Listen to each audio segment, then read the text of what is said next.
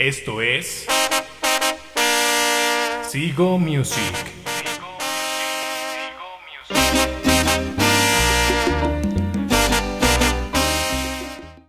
HJ bandita, ¿cómo están? Yo soy Carlos Fierro y el día de hoy les traigo el episodio número 7. Como ya vieron en el título, será un especial de Willy Colón. Va a estar bueno, va a estar rico. Está fino, está fino. Será una joyita este episodio. ¿Y por qué no seguimos con el Pal Norte, señor? Disculpe usted. Se pospuso, entonces tenemos que esperar a que seque la nueva fecha y ya, porque posiblemente va a cambiar el lineup. Perfecto. Pero bueno, no olviden las redes sociales que son Facebook, es Sigo Music, Twitter e Instagram es arroba Sigo Music, correo electrónico es sigomusic arroba gmail.com y estamos en cinco plataformas, en seis, donde nos pueden escuchar. Es en Anchor, en Castbox, en Apple Podcast, en Spotify, en Google Podcast y en Ancla. Ahí pueden escucharme, escucharnos y deleitarse con tanta música y, e historia que estamos sacando semana tras semana. El día de hoy me acompañan dos carnalitos de hace añísimos. Son de mis buenos hermanazos y los voy a presentar. Hermano Manu, ¿cómo estás? Hola, aquí Manu. ¿Cómo estamos todos? Vamos a hablar un poquito de Willy. Vientos. Y por otro lado tengo a, que ya lo han escuchado, es Ariosto. Lalo, ¿cómo estás? Hola. Buenas noches, buenos días, buenas tardes a la hora que nos escuchen. Con el mismo saludo, como pudieron, como pudieron escuchar. Bien, todos, como ya se los dije, hoy voy a hablar de Willy Colón. ¿Ya quieren que iniciemos o vamos a platicar un poquito? ¿Qué le damos? Va, va, va, va, va. Voy a empezar con un poquito de historia de Willy Anthony Colón Román. Es un nombre completo. Nacido el 28 de abril de 1950 en el Bronx, Nueva York. Él es cantante, compositor, arreglista y trombonista de Estados Unidos.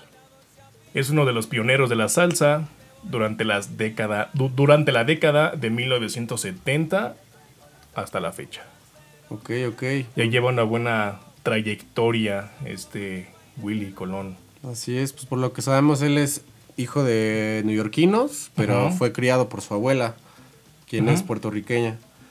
Desde muy niño él estuvo nutrido de la música latinoamericana en general y me parece que a los 11 años comenzó a incursionar en el mundo de la música. Primero empezó con la flauta, luego el clarín, posteriormente la trompeta, que fue donde ya empezó a agarrar más forma a lo que, a lo que él realmente le tiraba. Y pues finalmente con el trombón, que fue el instrumento con el que se consagró como uno de los representantes más importantes de la música salsa. Yo creo que hasta la fecha es como, pues de Sí, lo claro. mejor, bueno, más bien como un referente, más que nada. Sí, de su esencia, de su música, como mencionas, referente.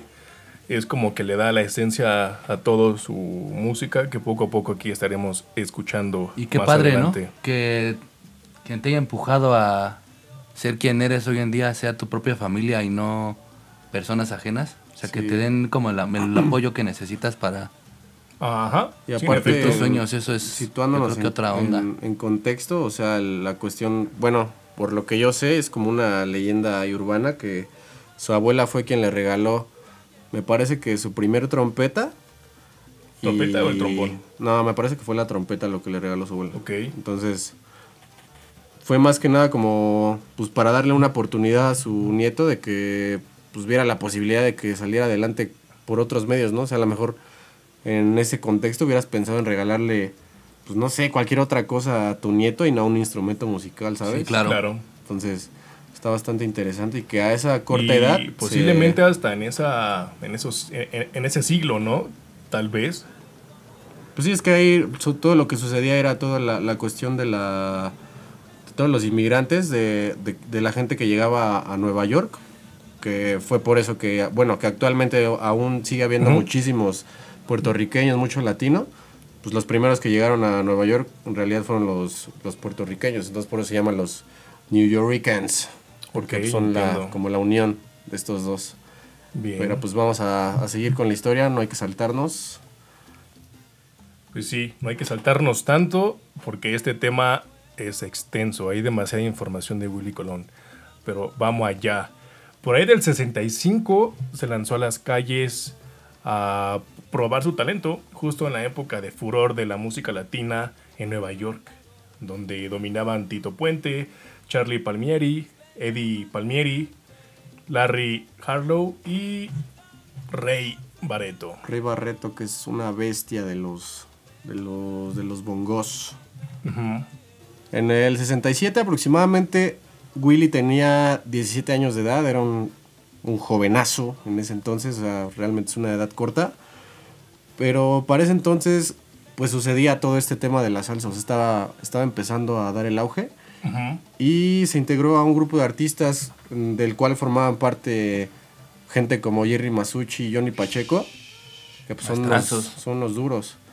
Y pues ellos prácticamente fueron responsables de impulsar el auge del nuevo sello discográfico, este sello que revolucionaría la nueva expresión musical latina, o sea, worldwide, nivel mundial, Fania All Stars. Creo que si les gusta la salsa, la salsa neoyorquina y la salsa en general, Fania es un nombre que te tiene que sonar a fuerza, o sea, es, es como prácticamente un referente, un punto inicial de la salsa. Y pues Fania, yo creo que la palabra Fania como tal es el significado de la salsa en general. Y así fue como Willy Colón grabó su primer disco para Fania, Ok. acompañado de el cantante de los cantantes, un La voz. maestrazo, la voz, Héctor Lavoe. Y pues digo, no vamos a adentrarnos en Héctor porque eso es otra, otra Es historia. otro podcast. Es otro podcast aparte. Sí, no, no, no. Es hablar de, de un, un maestrazo. Y el primer disco que sacan como parte de la, del sello discográfico, ya a nombre del sello disco- des- discográfico Fania All Stars, fue eh, titulado El Malo, que como bien habíamos mencionado fue en 1967. Y pues, ¿qué te parece si ponemos una rolita de cómo fueron los, los primeros los primeros sonidos de, El de- inicio de de Willy una gran Colón? Me carrera. parece perfectísimo. Y yo, yo creo que ponemos la que, de la, la que le da el nombre a- al disco, ¿no? Dale play. Esta rolita se llama El Malo de Willy Colón. Échate allá,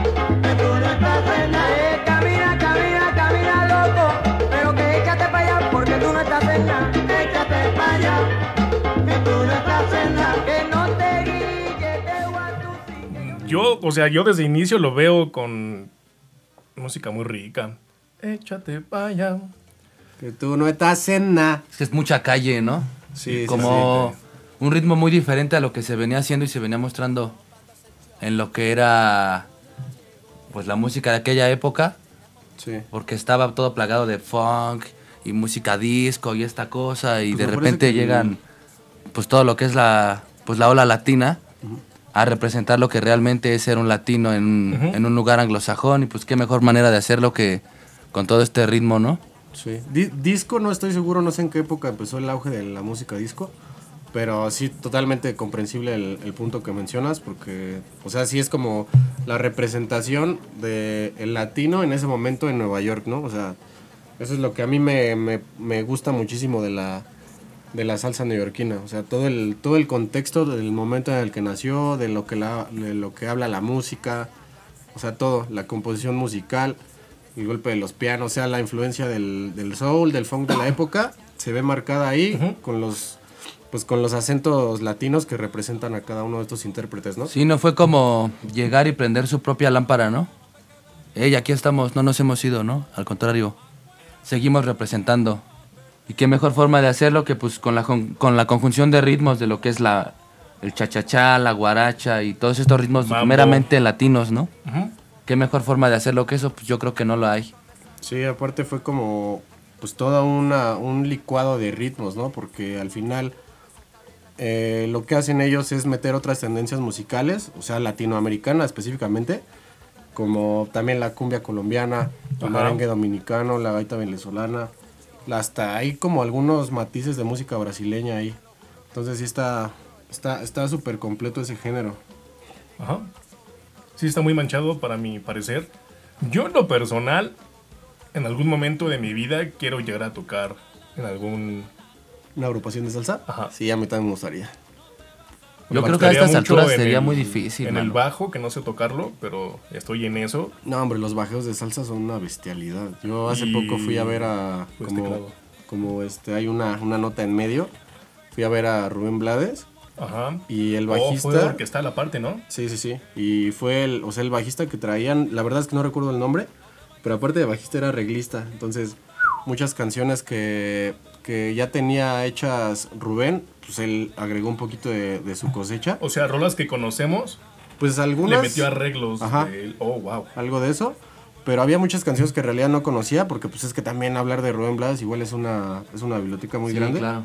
Pero no, hombre, el poder del bajeo, una, una genialidad. Pues yo siempre lo voy a decir, el bajo es para mí mi instrumento favorito. Pues es la neta. base.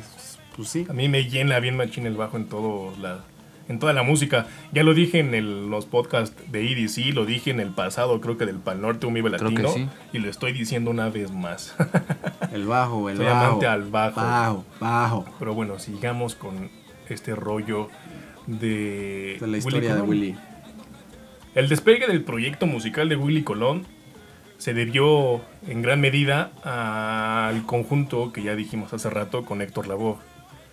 Sí, esta quien dupla creo que fue algo por muy, muy, muy, recomendación muy de Johnny Pacheco. Sí, pues claro. Johnny Pacheco los presentó. Oye, carnal, te presento a Willy, Willy, es Willy Héctor. Hagan lo suyo, hagan lo grande.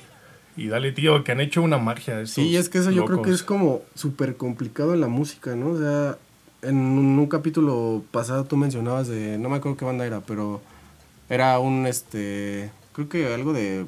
Black Bla- Pumas. Black Pumas, ¿no? Que, que estuvo como buscando un, un buen de gente que, que le encontrara. Sí, o sea, se fue a Londres, Ajá. en varias partes de Estados Unidos y no encontraba lo que él quería quería. encontrar eso. Entonces, Quería, quería algo en específico y eso que ya conocía muchísimos músicos sin cantantes y ninguno le llenaba, ninguno le convencía. Alguien se lo presentó a este vato, a su, al, al cantante de Black Pumas y fue que pues nació una magia de esa banda. Pero Entonces bueno, imagínate que en esa época te lleguen con un músico y que de hecho creo que Héctor en esa época tendría que como 18, 19 años. Sí, estaban bien morrillos O sea, ambos. eran unos morros y estaban haciendo unas cosas pues, tremendas. eh, Héctor es más grande.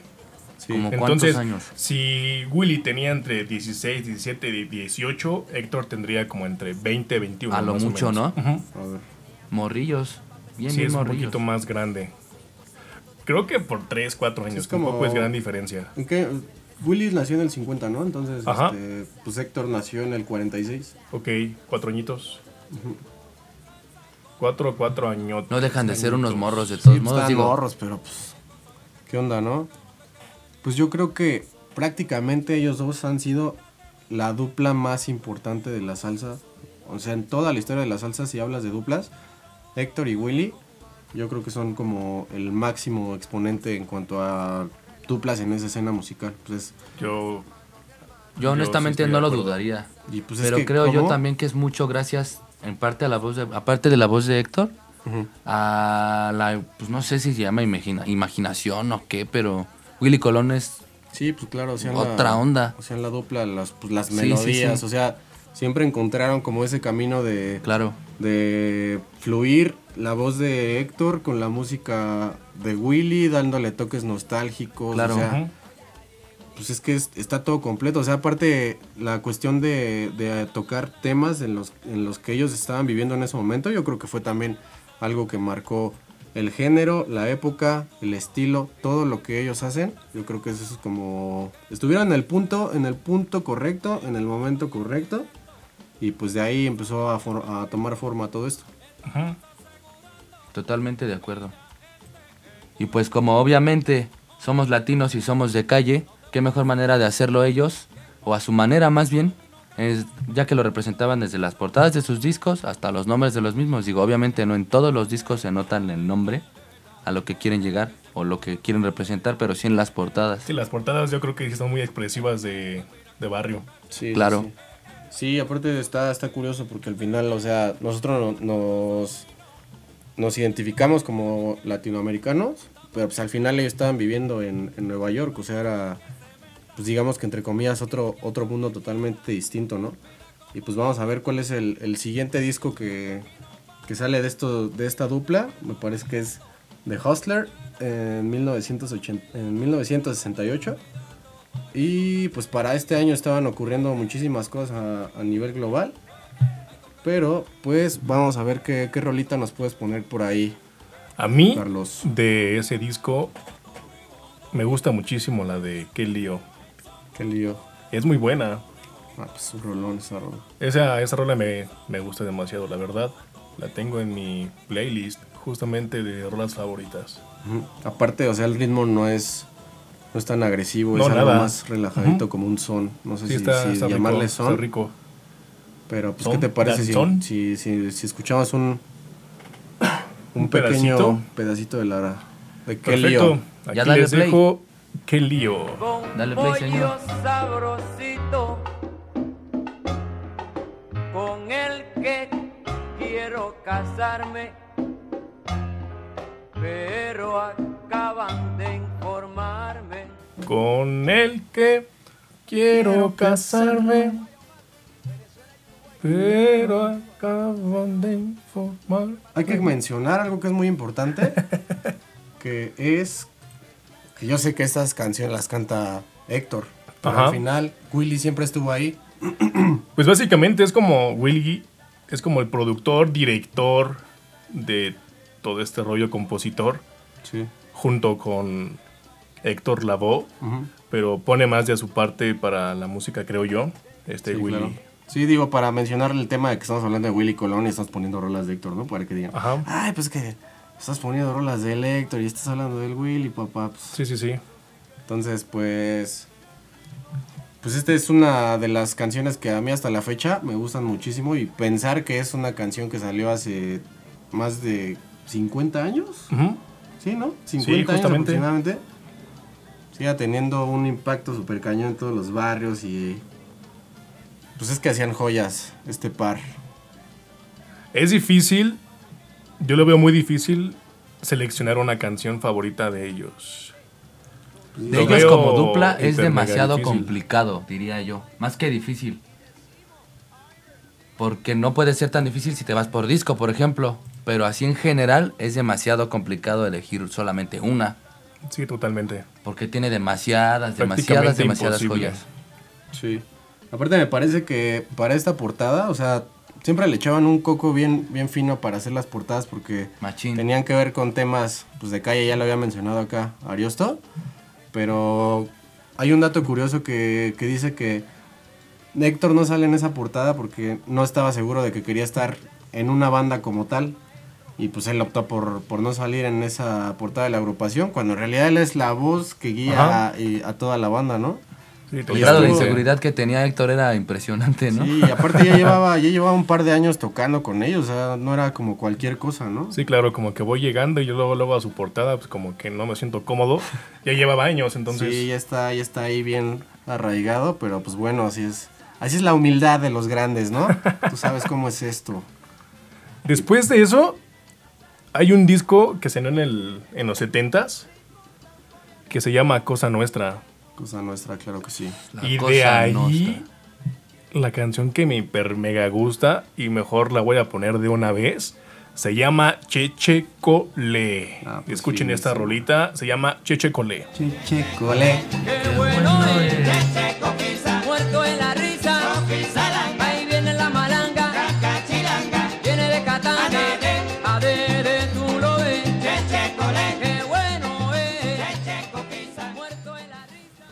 Es una joyita esta canción, ¿no? Machín. Finísima.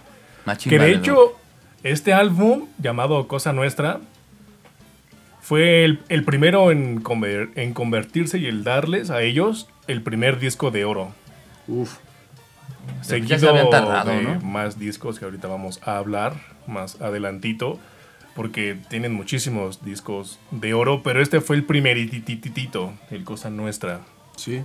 Y es que, pues como les digo, o sea, siguen retomando elementos de, de toda su vida para hacer canción. O sea, me parece, hay un dato curioso que dice que Cheche Cole es como un canto infantil de Ghana Ajá. que les enseñaron a ellos. Entonces, Ok. pues es como si te enseñaran a Pues- ti la de Pepe Pecas Pica Papas y tú te avientas un, un hit mundial, papá. Entonces, Aquí, bueno, es lo- justamente es lo que iba a mencionar. Eh, logro escuchar mucho son, o no sé cómo explicarlo, africano. Africanos, sí, pues son. mucho, mucho rollo africano lo logro escuchar en esta canción. Sí. Y es una joyita también. Hasta como que si cierras los ojos y escuchas la canción, es como que ya sientes a toda la banda bailando al lado de una fogata, ¿no? Sí, sí, sí. Sí, o sea, yo sí me imaginé eso, o sea, fuera de choro, mientras la- la escuchaba ahorita, sí me imaginé eso, o sea, luego, luego me remonté a africanos y sí me remonté a toda la banda bailando. En la fogata. No en la fogata, nada más me imaginé a africanos bailando. Y continuando el tema de las portadas finas, finísimas, muchas de las que me gustan bastante Ajá. son las de Asalto Navideño. La primera me parece que fue en el 71, o sea, fue, fue casi luego, luego que cosa nuestra. Es que sacaban discos de cada rato. Sí, ya sé, o sea.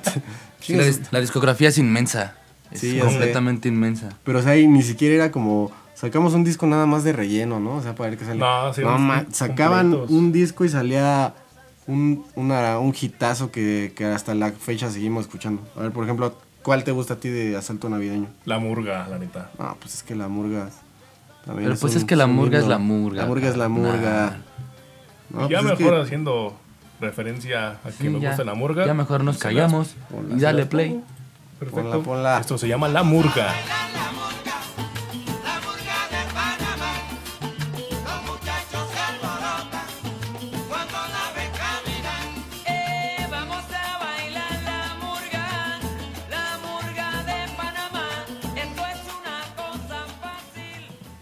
Y pues bueno, esto fue La Murga de Panamá. Una rolota, una joyita. Ya sé. Que ya es un poquito diferente a la de Chichicole. Si ponemos un ejemplo. algo. Sí, Ya claro. Es un poquito de diferencia. Porque Cheche Cole como que va a un relajo más africano. Y la murga es totalmente como algo más Como panameño, murga. literalmente. O sea, la murga, de Panamá. Normalmente la murga mete mucho platillo y sí tiene demasiado platillo. Ya sé. Sí, pues este disco está finísimo. Y pues algo que, que yo no sabía y durante la investigación a, a- a este podcast nos encontramos fue que el término asalto navideño como tal, en países como Puerto Rico, de donde ellos vienen, eh, se refiere al, al llamado que se hace para echar la fiesta, para celebrar las fiestas navideñas. O sea, decir, el asalto navideño es como, pues yo me, yo, yo me imagino que será como las posadas o como para echar la fiesta en vísperas de Navidad. Ok. Puede ser. Entonces, pues como tal, todo esto va relacionado a la fiesta. Y pues hablando de la murga como tal, también la canción como tal marcó una pues una influencia muy grande en otros géneros como, como lo fue en el hip hop porque pues como, como lo saben el hip hop también surgió de, de barrios del Bronx de donde ellos también vienen o sea es, lo, es, la, es la parte que me encanta de, de la historia de la salsa Sí, sí, sí. que yo soy también un, un amante del, del hip hop. Entonces, pues está súper cool que dos géneros que te gustan mucho tengan como tantas relaciones en sí en cuanto al, a cómo surgieron, al contexto, de lo que habla la música. Es también como, como dos visiones diferentes del, de, pues de latinos y de gente que, que está inmiscuida en, en el tema del hip hop. Entonces, uno de los de los samples más representativos es el del disco el disco el sello discográfico Raucus que, que incluye el sampleo de la murga y el sampleo pues utiliza los acordes del trombón y son los que aparecen a lo largo del tema el tirititi. entonces imagínate ese tirititi con unas bases bien atascadas de hip hop Ok. pues ahí tienes una joyota Tremenda. Rolísima, ¿no? Ya me la imagino. Mostrando bueno. ese punto, ¿quieres que la pongamos? ¿La canción que también mencionas? Estaría chido nada más como para, para que se den idea de qué, tam- qué otras cosas suceden con sampleando, sampleando rolas de, de estos grandes. Va, perfecto. Dime cómo se llama la canción y quién la sacó, por favor, y mándamela. Se llama... Dímelo ya. La rola es de KRS-One and Last Emperor con Zack de la Rocha. Se llama CIA, que es Criminals in Action. Ok. Escúchenla. You.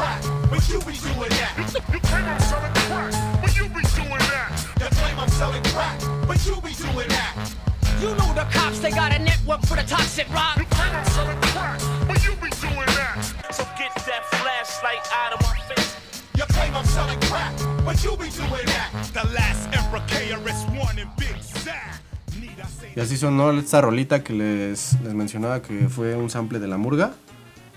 Y pues es lo que me gusta, ¿no? La, la unión del hip hop con, con ritmos latinos siempre suena súper fino. Sin duda alguna, sí es un buen track. En lo personal me gustó. Está bueno, está rico. Por ahí escuché que le modificaron como frecuencias. No suena como el trombón tal cual. Ajá. Pues sí, pues es regularmente lo que O, hacen un ajá, sampleo, ¿no? No tanto Entonces, frecuencias, bueno, sí, buen punto. Sí, lo como que lo cambiaron de Como de tono octava o no sé. Sí, sí, sí, seguramente. Sí suena diferente, pero sí suena a que es Sí, es un criminal. murga pa' ti, murga pa' allá. Ya sé, ya sé. Y es que siempre esos. Bueno, es un trombón, ¿no? Pero pues también, como es muy bajo, siempre los bajeos así sonan bien criminales. Total. Pues hablando de criminales, pasamos al siguiente disco, Ujú. que habla de la gran fuga, Ok. la fuga de los criminales. Chulada de portada. Machín, Diseñada por el grande Easy Sanabria, quien se aventó muchísimas portadas de Fania All Stars. Él era un, un gran artista y todos los carteles de Fania tienen como un distintivo, un estilazo. Todo esto se lo debemos agradecer al señor Easy Sanabria. Gracias. gracias señor, donde quiera que se encuentre. Sí, pues se codea con Salvador Dalí, imagínate. No, pues está. entonces sí es peso pesado. No, pues claro que es peso pesado. Bueno, este disco, La Gran Fuga, salió en el año 71 también. He de decir que es de mis favoritos. Ok. Tiene. O sea, de ahí fuga. hablamos que este rollo de él en el 67 inició y ahorita en el 71, 71. Ya están. ya fue su éxito mega mundial. Sí, ya sé. Wow. ¿Cuatro? ¿Cuatro años? ¿Cinco? Cinco. Cuatro, ajá. Y ya, o sea, hablamos de éxito mundial con, con multitudes en los, en los, Los eventos, ¿eh? No como de Sí. que llegue y dos mil, cinco mil personas, ¿o no? Sí, O pero sea, hasta donde yo sé, sí multitudes es como, enormes. o sea, los conciertos ya worldwide sí era como que iban de Fan All Stars Live y era de llevar a todos. Unos echaban unas rolitas, otros se aventaban otras, pero o sea, lo que yo tengo entendido es que como los tours así mundiales sí eran como con la Fania como tal. Ok. Entonces sí, sí cada Wow. quien, sí iba toda la agrupación y se aventaban unos rolones.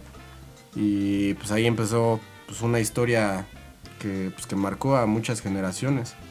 Entonces, pues no sé, vamos a poner una rolita de de Ustedes díganme cuál ¿no? quieren ahora. Yo ya elegí todas las canciones anteriores, creo. Pues ahora entonces la pido yo. Yo la pido. Va. Va para mí.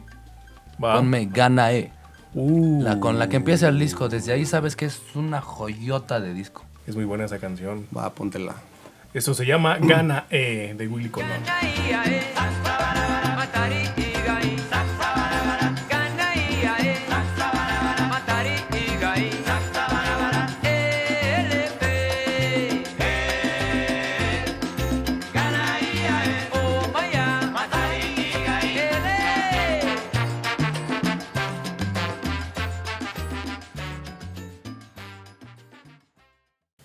Rolototota. Y la verdad es que este disco a mí en lo personal tiene canciones que me, me gustan demasiado. Abuelita, por ejemplo. Ajá. Abuelito es muy bueno. Sigue feliz. O sea, ese disco es como que un matiz de todo. Ajá. De cosas que te ponen muy de buenas, Oh, que te hacen recordar. También, ¿no? O sea, te digo. O sea, de cosas que te hacen sentir muy bien y cosas que te deprimen también un buen. Sí, es un matiz, un buen de cosas y Sí, es muy buena. Demasiado Bueno, es un muy buen álbum. Demasiado bueno el álbum, la verdad. Sí, es una joyita. Y yo creo que la portada es una de las más recordadas y de las más icónicas que tiene Willy Colón en toda Sí. su trayectoria. Es fácil encontrar playeras de esa portada en un buen de helados. Sí, ya sé. Pues sí, la he visto en un buen de lados. que hablando de. hablando de playeras. ¿Quieres que hablemos de lo tuyo? Pues un poquito si quieres. Ok. Bueno, es que aquí mi amigo Manu, que tal vez algunos lo van a conocer más por Almor, Almor. Sando, Al morol. Almorol. tiene su marca de ropa. Platícame cómo se llama tu marca para empezar. Ya lo dije de todos modos, pero Sí, es Almor Streetwear. Que nació en 1971, por ahí, donde- cuando nacía Willy Colón. Me dijo, oye, mi carnal, estas unas playeritas de, pues, de mi trayectoria, ¿no? No, pues prácticamente, pues, o sea, para contextualizar, es que sería muy largo, pero lo voy a hacer lo más corto posible.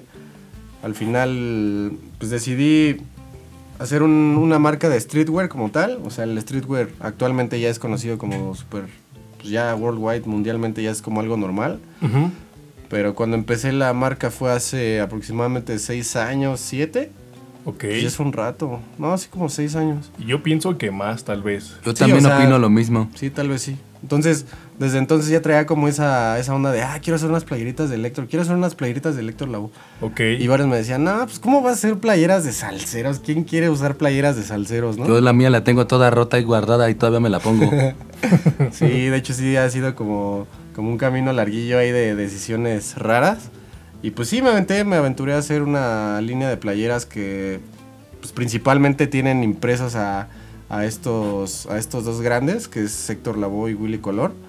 Y pues la neta es que... Recuerdo por ahí que hay una también de Selena, ¿no? Ah, de Selena también. Es que pues me hice como una especie de, de línea de, de la, te iba a decir latinos muertos, pero pues es que Willy todavía sigue vivo, ¿no? Sí, sí, sí. Entonces, nada, pues era como la onda como de late- Latin flavor, acá como, como sabor latino. Ok. Pues como hacer, como venerar en una marca de, pues, de ropa a, pues, a latinos que la han, pues, que la han roto bastante chido, ¿no? Bien. O que la Y, siguen pues, rompiendo. Que la siguen rompiendo. Sí, Entonces, totalmente. pues estuvo, estuvo cool como hacer toda la unión de, de la moda con la música, con el estilo callejero, con mis raíces, o sea, es como, es como todo eso, es más bien como una especie de representación mía en una pequeña escala, ¿no? Y pues la neta es que la marca me abrió un buen de puertas, Gacho. conocí a gente bien famosa, o sea, pues con decirte que ya así de lo más, de lo, lo más cañón que podría decir que viví, es que pues mis playeras llegaron a las manos de J Balvin, Ok, es cierto, algo- cierto, sí. que algo que nunca me hubiera imaginado. Ya digo, ya si se la puso, ¿no? Pues no vas a ver, pero pues de que estuvo ahí, pues El estuvo regalo ahí está. Sí, el, re- el regalo ahí está. Pero pues luego, o sea, porque es que sabes qué es lo que me pasa, que, que yo lo que he notado a lo largo de, de este camino es que Héctor Lavoe y Willy Colón son referentes para muchísimos géneros musicales, o sea, para gente que es este para los reggaetoneros siempre dicen como ¿cuál es tu cantante Ajá. favorito? Sí, claro. Héctor Lavoe, el cantante. Si hablas con raperos, el cantante también, o sea, soy muy fan de Lil Supa, que es como uno de, de los Ajá. referentes de hip hop eh, de habla hispana, yo creo que más cañones.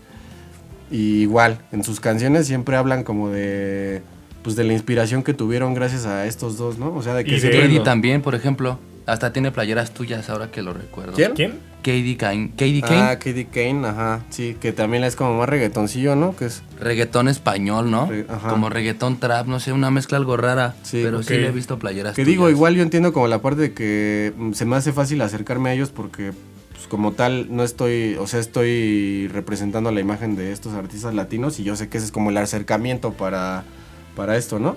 Entonces, este, pues así de gente que las tiene, Mariel Mariel, que es una cantante chilena como de ritmos urbanos, que ya no está tan vigente. Oh, cierto. Eh, pues Kaidi Caín, Lil Supa, que igual que es como de mis tops, ya salieron en dos videos musicales este, mis playeras. Con Sí, justamente eso iba a mencionar. Gablin, que es una rapera de Los Ángeles, también ya salió una playerita en uno de sus videos. Por ahí Entonces- creo que también dieron Beef, ¿no? Ah, Little Piff, cómo no. Oh, ese es un maestrazo. Little Piff, el fucking Little Piff. Que Nah, se pues sí. murió con el tiempo, ¿no? Sí, ¿Qué le habrá pasado? Engordó, yo creo que engordó, Engordó. y Engordó, cambió. engordó hizo un podcast. Engordó y hizo un podcast. Y cambió a Carlos Fierro, A ya. Carlos Fierro, es un nuevo seudónimo. Se quitó la máscara de Little Piff. Y pues Y se puso la panza de marrano. Qué buenos tiempos cuando hacía pues- rapcito como Little Beef. Entonces es lo que más me gusta, ¿no? O sea, es como todo este camino, todas las trayectorias. Ah, y es que me podría pasar hablando más tiempo de esto, pero pues no sé, te voy a quitar tiempo del podcast. No, no pasa nada. Platícame rápido también. ¿Cómo fue que pensaste el nombre? Almor, ay, no, no tiene tan, no tiene gran ciencia en realidad. Pues sí, pero. sí, pues no, es- claro, es tiene, tiene sentido, ¿no? En primera porque no sabía ni cómo ponerle a la marca. Siempre es Suena como muy el- bien. Yo, o sea, algo- yo sí sé el por qué, pero platícale Sí. a los demás. Pues es que no sé si haya decepciones por esto. pero pues mi apellido es Almanza Morales y fueron la, la- la unión de las primeras dos sílabas, pero pues suena chido, ¿no? Entonces A mí me gusta mucho cómo suena se almorzando. me, se me ha complicado un poquito porque de repente la gente como que le cuesta un poquito fonéticamente decirlo, no sé por qué, si nada más como decir amor, pero le agregas la L en medio y ya. Entonces no sé qué les pasa. Ah, ok, gente. lo dicen Almor. Ajá, dicen como Almor, o sea, como que les digo Almor, ¿qué? Y pues no sé, siempre pasa, es como una O cosa sea, fonética. hay posibilidades de que mucha gente no detecte tu marca Por el en nombre. este momento por decirlo Almor. Pues tal Algo. vez hay algo de eso. Es que, pues, no sé, ha sido un camino largo. Pero pues, pues es prácticamente por eso y porque al principio hacía como más diseños. O sea, no me enfocaba tanto en los Sí, lo sé. Sí, lo sé, lo sé, lo pues, sé. era como un nombre más general, ¿no? Bueno, ya tocando ese punto y para regresar a Willy Colón, platícales en dónde pueden ver todos tus diseños, o sea, de las redes sociales y para que se armen también la chuleta con sus playeras. Pues actualmente solamente estoy en, bueno, tengo Facebook e Instagram y estoy como arroba Almor Streetwear, Almor-Streetwear, A-L-M-O-R. En Facebook también, pero estoy más activo en Instagram. Este, tienda en línea ahorita está como en remodelación por algunos problemillas que, que hay con la plataforma. Ok. Pero pues ahí echen un DM, cualquier cosilla, pues ya, nos ponemos de acuerdo y hacemos las entregas. Y también tengo otro punto de, de venta que es Revancha, que es una es la tienda de, de un amigo, la Gran M. Y este él vende igual discos de vinilo y también claro. tiene muchísimos muchísimos discos muy buenos de los que ya hemos estado hablando. Sí, sí, sí. Y verlos en físico también es una experiencia bien chida. Entonces, este. Ah, otro dato curioso antes de cambiar de tema. Es que ya en una. Fui hace. El año pasado fui al concierto de Willy Colón. Y pues ya, mis playeras son oficialmente pirateadas por el mercado mexicano. Entonces, pues digo, sí fue como una pequeña decepción, pero a la vez fue como de. Pues me veneraron en el país. Vieron la chuleta y listo. Sí, y aparte de lo Que es curioso. normal, o sea, creo Ajá. que no nada más en México pasa, eso pasa en todos lados, que ven que algo pega. Sí. Wow, Pero eso habla bien de idea. trabajo. Si Sí, no, no lo copiaría. Totalmente. Sí, pero fue gracioso porque, o sea, dos años atrás yo no había ido al concierto y un amigo este, se lanzó y traía mi playera. Entonces yo creo que ahí como que le echaron ojito y dijeron, no, pues está fino ese diseño. Ujú. Y en la mía dice, la, la mía dice malos, pero en la versión pirata dice arriba malos y abajo dice del Bronx, malos del Bronx. Y así como de, uff, finísimo, papá. pero pues vamos a seguirle dando este tema. Perfecto. Eh, de ahí, en el año 72, salió el disco llamado Crime Pace. Y es un recopilatorio de sus mayores éxitos anteriores de los discos que les hemos mencionado anteriormente. ¿Cuántos son? Como 15 discos, ¿no? No, No sé. No, sí son varios. Pero igual porque nos saltamos algunos. esa portada también es una, es una joya. Están como en, en, en modo gangster. Pero gangster como tipo... Como gangster como de América de los 20 yo creo. Del, cuando están como en sus, sus carcachitos. Los 40. Ajá, sí, 40, ¿no? Ok, Como ok, esta película de Johnny Depp de este... Enemigos públicos, Enemigos ¿no? públicos, ajá. Entiendo. Y pues el, el disco que sigue es el de El Juicio, en el 72. Que ese, ese disco igual ya trae unas rolas que también marcaron pautas súper super finas para, para la posteridad. Sí, es una Y, joyita pues, este disco. Hablaremos de una rolita que la ponen en todas las fiestas y si no sabían que eran de estos dos grandes, pues ahora, Justamente eso iba a mencionar. ahora lo sabrán. Han de poner la versión siempre la de Mark La de Anthony. Marc Anthony. Que qué asco Pero- si la escuchan. pero por pues cierto, no. Por, por Esta rola es de Willy Colón y Héctor Lavoe y se llama Aguanile. Aguanile, my, my. Eh,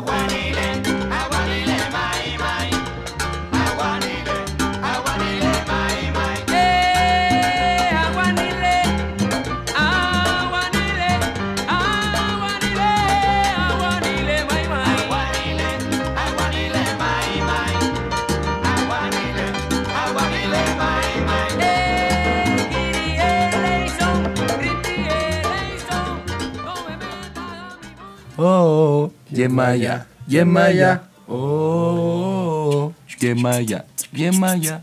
Oh, Está muy rica. Yemaya, Yemaya. Rolísima. Aquí les tenemos un dato muy interesante. Dime ese dato, por favor. Pues mira, ahí te va. Yo no soy santero ni mucho menos, pero todo este relajo que incluye a las religiones me llama en lo personal mucho la atención. ¿Ok? Sí, así es. Aquí lo interesante es que la canción se llama Aguanile y está compuesta de dos palabras. Que una significa aguan, una es aguan, perdón, que significa limpieza, y la otra ile, que significa casa o templo limpio. O sea, lo que Ok. en, en su conjunto la palabra significa limpieza espiritual para tu casa. Ok. Sí, esto es como que proviene del, de los cantos yoruba, Ándale. En honor al, al orisha. Todo este rollo santero entra aquí. La santería Tiene total, cubana, ¿no? total, total contexto en lo que es esta Y, canción. otra vez volvemos a que ellos, o sea, se avientan cantos cubanos, cantos africanos, se avientan cantos panameños. Y pues es que la cuestión es que tienen muchas similitudes entre ellos y es complicado a veces como poder identificarlos uno de otro. Yo creo que es un poquito más fácil identificar los cubanos porque siempre meten como nombres de, de orishas, de como de cantos de santería, Yemayá, Oshun, todo esto. Y pero pues es una rola que todos conocemos, que todos hemos bailado.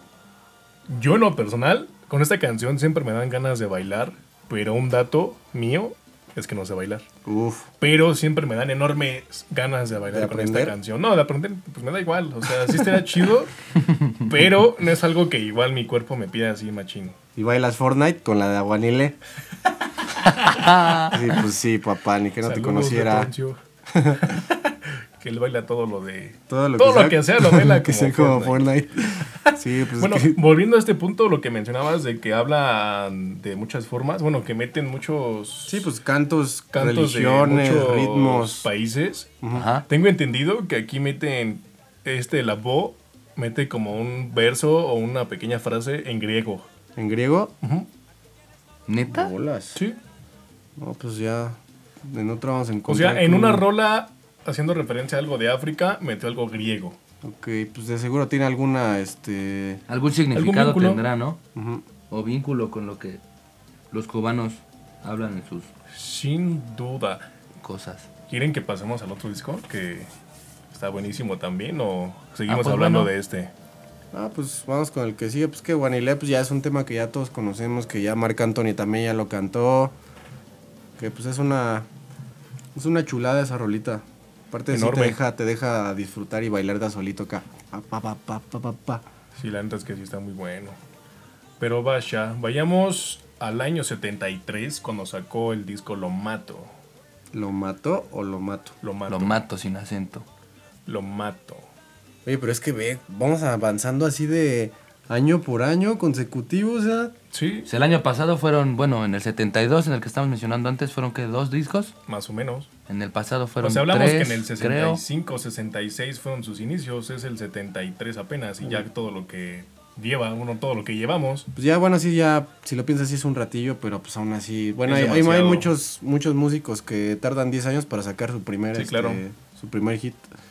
Pero bueno, ¿qué me cuentas de Lo Mato? La portada de este LP cuenta con Willy amenazando, acá machín con una pistola, a una víctima. Bueno, tiene su víctima y lo está amenazando así con una pistola.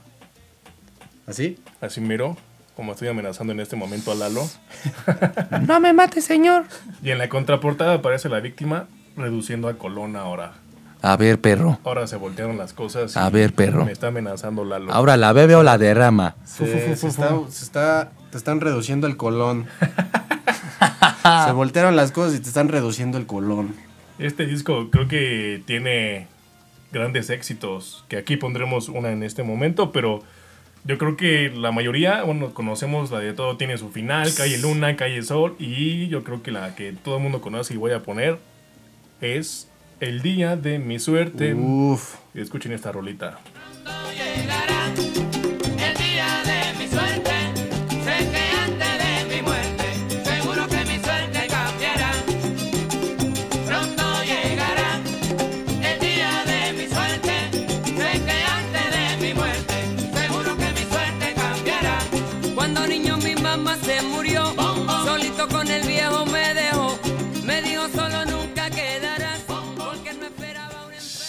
Ah, pues es que qué rola es. Yo cuando vi la película de Yo ya estoy del baile y baile. cantante, Ajá. siempre que salía ya esa parte de la canción me emocionaba un buen. Por. Pues es que me gusta mucho esa canción. Ok, está bien entiendo. fina. Ya. O sea, como ver la historia y que llegue esa es como, uf. Y es que Uf. Es muy buena. es demasiado buena porque la música que tiene de fondo es como muy complemento Oh. bueno. Recuerdo ahorita un dato. Sí. Ajá. Mind blowing de Little Piff. Oye, casi revientas, mano. de esa canción Pero, o sea, es un dato que no va a estar tan al 100% porque fue como un vago recuerdo. Ajá. Y es que recuerdo que en ese entonces creo que murió su mamá o su abuelita o no recuerdo quién. Y alguien, o alguno de sus tíos o alguien le dijo, tranquilo, pronto llegará el día de tu suerte. Pues probablemente sí haya sido así. Y por Ah, algo sí. nació esta canción. Por algo así, por su abuelita, fue por un fallecimiento o algo, algún suceso feo, Ajá. el cual él se sentía muy deprimido, así mucho, mucho, muy deprimido. Y alguien llegó y le dijo, tranquilo, pronto llegará día de tu suerte. Y es que, pues aparte, si te puedes a pensar en la vida de Héctor, pues fue una vida complicada. O sea, ese, este tipo estuvo en, en la cima muy rápido y como que no supo controlar todo el, el peso de la fama, el vicio. Pues muy pocos saben controlarlo, amigo. Sí, la, la neta Muy, es muy que- pocas personas. Que sí es una historia complicada del Creo que cantante de los cantantes. Que algún día también lo sacaremos aquí en... Muy pronto, muy Music. pronto. Si convencemos a la producción, muy pronto hablaremos. Producción, manden sus, manden sus mensajes para que hablemos de... Y pues sí, la verdad es que, Bien, pues, bien, bien. volviendo Bueno, otra vez creo a que aquí tema, ya que dijiste manden sus mensajes, recuerdo las redes sociales. Va, pues dale. sígueme arroba- interrumpiendo, no arroba- importa, es dale, dale. Facebook, Arroba Sigo Music. Music. Twitter e Instagram es arroba Sigo Music. Sigo con doble Correo O. electrónico es sigomusic.gmail.com. Las plataformas estamos en Anchor, en Castbox, en Apple Podcast, Google Podcast, Spotify y en Ancla. Ahí Súper. pueden escucharnos, vayan a escucharnos los episodios anteriores. Continuamos. ¿Qué me ibas a decir, Lalo? Discúlpame. Que en lo personal yo considero que la interpretación de Héctor Lavoe en esta canción es muy sentimental, quizá por eso es tan buena la canción también. Sí, es buena. Porque sientes literalmente que él sabe que no están bien las cosas y te habla de lo que es esto. Pero bueno, ya, sigamos al siguiente disco, que es The Good, The Bad and The Ugly. En este disco, honestamente, yo en lo personal no me gusta mucho, pero es bueno también porque tiene, en todo el disco sale Yomo Toro. Fue el De disco principio a fin sale Yomo Toro. Yomo, ¿no? Así es. Bien. En este sí, por que yo recuerde, no hay ninguna interpretación en lo que a cantar se dice, pero toda la música que conlleva está muy chida. Ok. No es de mis favoritos en lo personal, pero está bien, chido. bien, el disco. bien, bien, bien. Sí, pues ya a partir de, de este momento, Willy empieza a tener como, a tomar como otro caminillo por ahí. Y pues a la par, mientras sucedían muchas cosas en Fania, pues otro personaje entra a la historia, quien es, quien es Rubén Blades. Otro grande. Otro, es otro grandísimo. Y pues él fue estudiado, él me parece que estudió en Harvard, me parece que estudió Derecho y sí fue, o sea, terminó la carrera y todo. Ok. Y él trabajaba de entregando los correos en las oficinas de Fanny All Stars. Así fue como empezó él. O sea, un dato curioso es ese que él estuvo entregando el- el- la correspondencia en las oficinas de Fania y un día que me parece que no había, había faltado un cantante para las grabaciones o no estaba fallando Bien. la voz o algo así, pues de repente Rubén se aventaba unos cantitos ahí mientras, mientras entregaba la correspondencia y pues ya sabes que te escucha alguien y dices, no, pues, pues háblale a Rubén, él sabe cómo, cómo cantar bien esto. Claro. Y pues le dieron la oportunidad y pues el resto es historia, ¿no? Entonces hablemos de Metiendo Mano, que es el, el primer álbum realizado en conjunto con Willy y, y Rubén. Ok. Esto fue por ahí del 77. Y pues ya, desde el primer disco que, que hacen juntos ya ahí vienen, vienen canciones muy, muy reconocidas como, como lo es Pablo Pueblo. Yo digo que ya la ponemos. Pues va, pues para, para amenizarnos con un poquito de, de Rubén Blades y la, la influencia de Willy Colón que tiene ahí. Bien. Escuchemos Pablo Pueblo. El ruido de la cantina. Pablo Pueblo llega hasta el zaguán oscuro y vuelve a ver las paredes con las viejas papeletas que prometían futuros en lides politiqueras. Y en su cara se dibuja la decepción de la espera. Pablo Pueblo, hijo del grito y la grande, de la miseria y del hambre, del callejón. y- Es un track, buena rolita. No sé qué ustedes opinan. Aquí yo siento un cambio de salsa. Sí, pues es que... Muy notorio. Para empezar, creo que en eso orquestal esto. Pues no, no tiene orquesta como la de... como lo es Con Héctor, Héctor la Lavoe. Sí, sí fue más, este, sí cambiaron un poquito los instrumentos. Pero lo que tiene en específico Rubén Ajá. es que él dio pauta a los inicios de lo que le llaman dentro de la salsa, la salsa consciente o la salsa intelectual. Y pues es que si tú escuchas las canciones de Rubén, sí es como que te dejan una reflexión, pero más allá, más allá que personal, sí es como un tema. Él, él empezó hablando de. Pues de, de temas ya como de la sociedad, de, hasta hay una que ya ha- habla de la esclavitud, me parece. O sea, sí, él, él, él acostumbra mucho incluir como temas de como de raci- como raciales en cuanto a pues a la gente que sufre racismo, como a ese, ese tipo de temas como de diferencias entre, entre las clases. Y pues es que eso es, eso es lo, lo chido de Rubén. Es como poesía en la salsa, ¿no? O algo Sí. así. Sí, y es que igual en el concierto se avienta unas, unas reflexiones que sí te, te vuelan la cabeza. Entiendo. Bien. Y pues es una persona que igual siempre está como dando conferencias, me parece que tiene una como una película documental. O sea, es una persona muy activa. Entonces, pues es que Rubén también es, es otro tema completo. Y pues, ¿qué les parece si seguimos con el, el Justamente eso iba a decir. Que como ven, si pasamos al siguiente álbum, que fue donde nació esta canción icónica de ellos dos, de este par, de este dúo, que tienen muy buenas rolas también. Es, difícil también decir cuál es como la favorita de ellos dos juntos, pero yo creo que la más famosa de ellos es la de Pedro Navajas. Sí, pues es- diciendo igual otra vez, volvemos a lo mismo, decimos ellos, porque ambos tuvieron este Participación. participación, pero me parece que todas las letras son de, de Rubén, porque pues, es. para escribir Rubén era una bestia.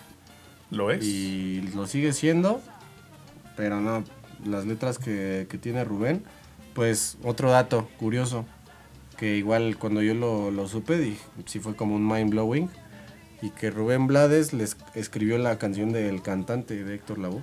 La escribió pensando en él, pero al, ver la interpretación de Héctor es que mejor decide Que la- literalmente que Sí, se sí, la quede, Como- ¿no? Sí, Como esta rola, esta rola Sí. es- le está quedando en el momento perfecto en el, en el que está en su vida y nadie como él la va a interpretar mejor, pero... pues, Y así fue. Escuchando así la, la canción, o sea, todo el mensaje, pues no me sorprende que Rubén la haya escrito. Pero es que es, bueno. lo, eso es lo fino de esto, ¿no? Pues ponte, Vámonos con ponte Pedrito Pedro Navajas. Navajas, que es igual todo La mundo. vida te da sorpresa, sorpresa te da la vida, ay Dios.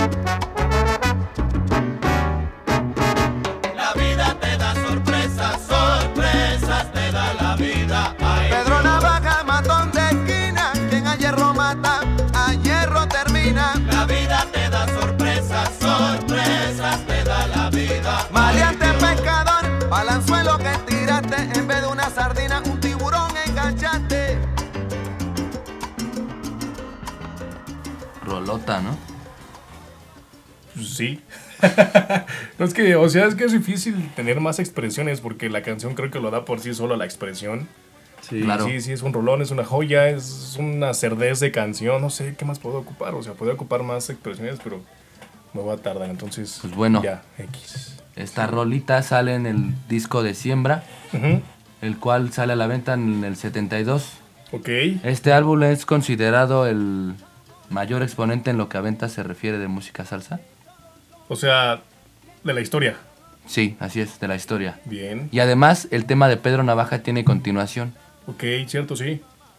Por si no lo saben, la, la canción que le sigue a Pedro Navajas es Sorpresas, ah, para que le echen una escuchadita. Y pues este disco tiene joyotototas de lo que música de Willy Colón y letra de Rubén Blades se refiere, porque viene el tema de plástico, buscando Guayaba y pues siembra, obviamente. Ajá. Sí, pues, pues es que es un álbum que igual, pues es que es que muchos de estos marcan marcan época, o sea, tienen demasiada trascendencia en, en la historia y pues yo recuerdo que en el durante el concierto él dijo que cuando estaban grabando Siembra invitaron como a muchos mucha gente que este que lo escuchara y todos le decían que ese disco iba a ser una basura que que no, que no iba a pegar eso, que, que a quién, quién quería escuchar mm, canciones acerca de historias de que pasaban en Nueva York, ¿no? Bien. Y esa es como también una, una de las partes que, que más me gusta y en un trabajo que realicé para mi titulación, que fue acerca de, Oh, de la ropa y, y la música salsa, pues me enteré de muchas similitudes. Bueno, más bien caí como en cuenta de eso, ¿no? De las similitudes de, de cómo en esa época, en el 75 más o menos, 78, mientras sucedía esto, ¿por qué, por qué en- o sea, desde que yo tengo memoria, la salsa siempre ha sido como parte de la, de la historia del mexicano, ¿no?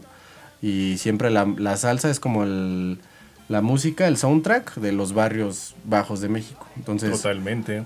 Entonces está, está bien cool porque escuchas Pedro Navaja y es la, es la historia de... En este caso Pedro Navaja es un güey que está, un, un tipo que está en, en Nueva York, en las calles de Nueva York. Pero pues puede haber mil Pedros Navajas en tu barrio, ¿no?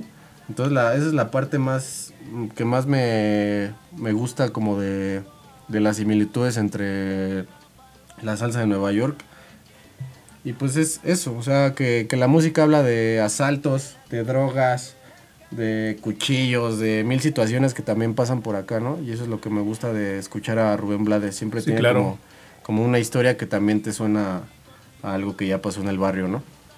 Que ya pasó y está pasando y pasará Sí, mañana, pasando y la pasará siguiente semana. Porque así es el barrio. Sí, En aparte, efecto. aparte eso está bien padre de que existan personajes que no tienes ni idea de cómo son, pero tú le pones la cara del maleante de tu esquina, ¿no? Eso es fabuloso, que una canción, todo lo que logra hacerte imaginar. O sea, aparte de lo que te hace sentir, te hace imaginar un rostro de Pedro Navajas que no sabes ni siquiera si es adulto, a un niño, o no sé si en la canción lo dice. No, pues sí dice que es este. Por la esquina del viejo con el tumbado que tiene el guapo, sabe caminar. Pues ha de tener como 22, 23. Ajá. Pero pues es que es algo común. O sea, no hay, un, no hay un Pedro Navajas más que el de la canción. Pero obviamente tú identificas a Pedro Navajas en la calle en la que vives. Sí, claro. O alguna referencia de alguien que ya murió, igual en donde tú vives. Sí, pues es como la historia que cuenta la, la música. Sí, claro. Apenas hemos metido alrededor de 12 años, 14 años de su carrera. Sí. Con este último disco que vamos a meter.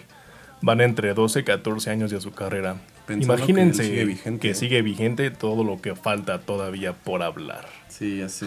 Digo, ya no, ya no produce, me parece que ya no está produciendo nada, porque se metió en como en rollos políticos, todo ese tema, pero Sí, sigue ya dando es un activista social. Ok. En lo que a... iba, no sé si fue o se, se postuló para alcalde del Bronx. Oh, Ah, órale, eso sí no lo sabía. Sí, sí, o sea, ya es como trascender como en la sociedad que Algo lo- más que allá, ¿no? crecer. Órale, qué Bien. padre. Pero pues vamos a cerrar con... vámonos con este disco. con este que disco. Es una tremenda joyita. Este sí, para que veas, es un que Y verlo en vivo en vinil, no manches, me dieron hasta ganas de llorar, mano. Llora. Llora. Es que todos, ¿Qué neta, esperas? todos son una joya, o sea... Sí, ese- o sea, nos hubiéramos aventado un podcast con este disco completito porque, Y eso que nada más tiene cuatro canciones. ajá, Así es. Así es. Así es. Sí, es una joyita. Ese disco salió en el 82. ajá. Ese disco se llama. ¿Cómo se llama? Tú que lo amas. Vigilante. Tú que lo amas. Dilo. Vigilante. Tú que lo amas. Y ¿Quieres empieza, fíjate nada más con cómo empieza. Triste y vacía empieza Ajá. el disco. Ok. Esa es una. De ese disco igual. No hay forma de decir cuál es la favorita. No, y aparte me parece que este disco da como, o es como uno de los que marca esta parte de la vida de Héctor en la que los problemas personales y su adicción a las drogas ya lo empezaba. Sí, ya los empezaban a sobrepasar, más bien, ¿no?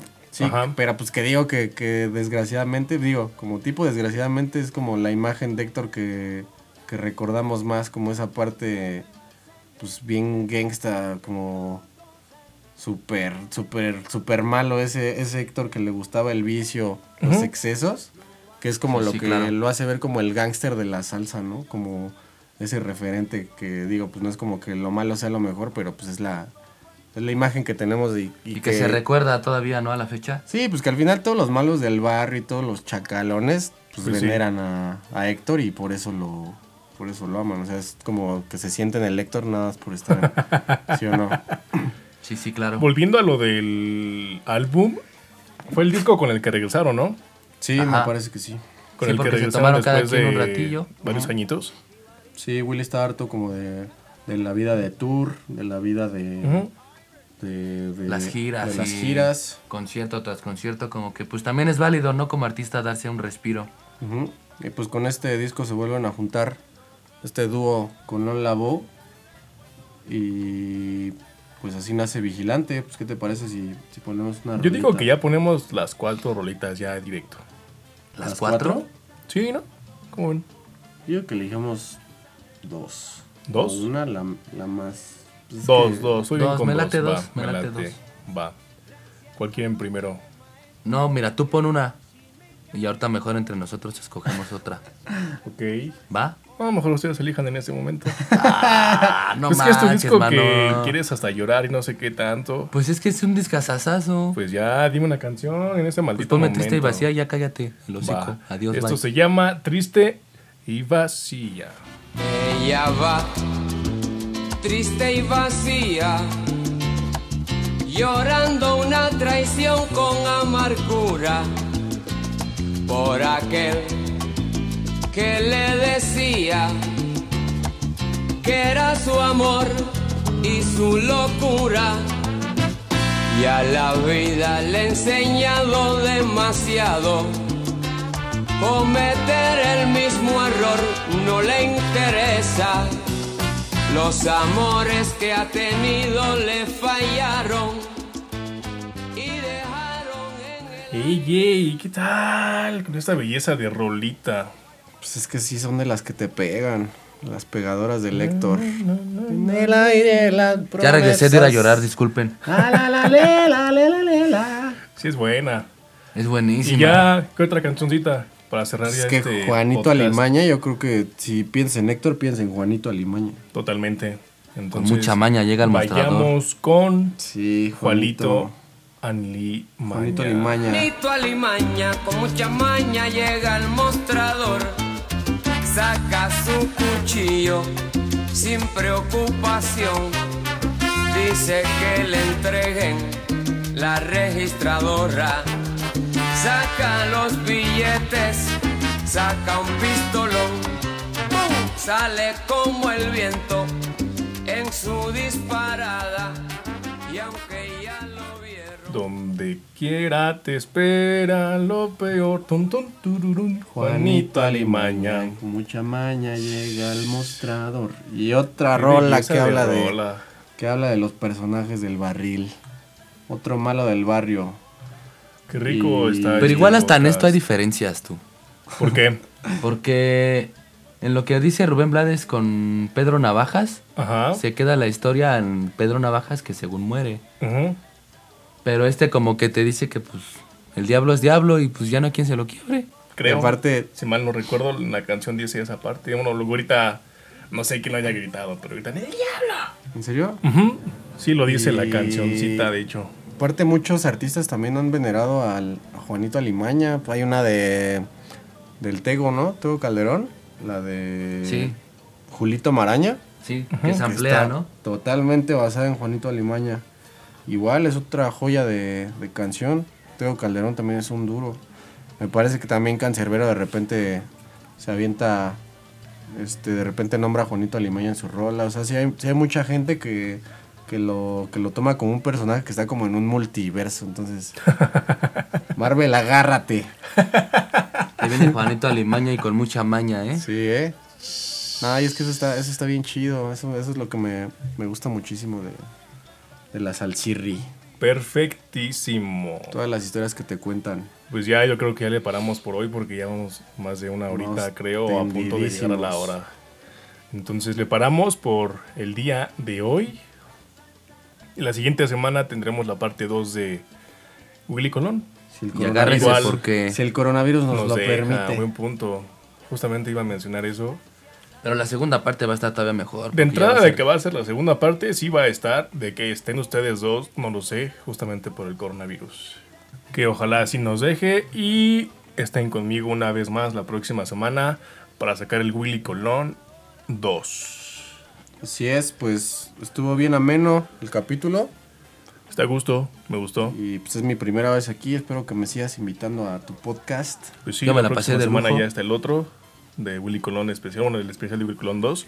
Ya pégame, y pues ya más pégame. adelante, Ya pégame, hermano, más ya adelante, pégame. a ver a qué más podemos incluirte o en qué te gustaría participar. En todos, en todos.